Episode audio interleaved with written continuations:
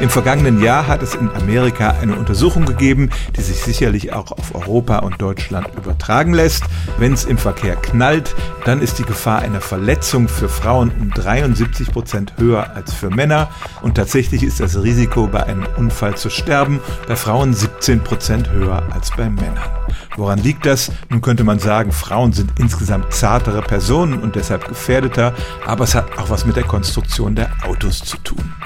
So sind die Dummies, mit denen Crashtests gemacht werden, immer noch vorwiegend männlich. Es gibt ein Frauenmodell, aber das ähnelt eher einem Kind als einer durchschnittlichen Frau. Frauen haben ein höheres Risiko, ein Schleudertrauma zu erleiden, weil die Rückenlehnen zu hart sind. Sie federn bei einem Unfall einen schweren Mann ab, aber eine leichte Frau wird eher nach vorne geschleudert. Inzwischen haben das einige Autohersteller erkannt und setzen zumindest bei Unfallsimulationen auch einmal eine Frau ans Steuer, aber generell ist der Mann immer noch das Maß der Dinge bei der Konstruktion von Autos und das ist ein Grund dafür, warum tatsächlich Frauen bei Verkehrsunfällen ein höheres Verletzungsrisiko haben und tatsächlich häufiger sterben als Männer. Stellen auch Sie Ihre alltäglichste Frage unter stimmtz.radio1.de.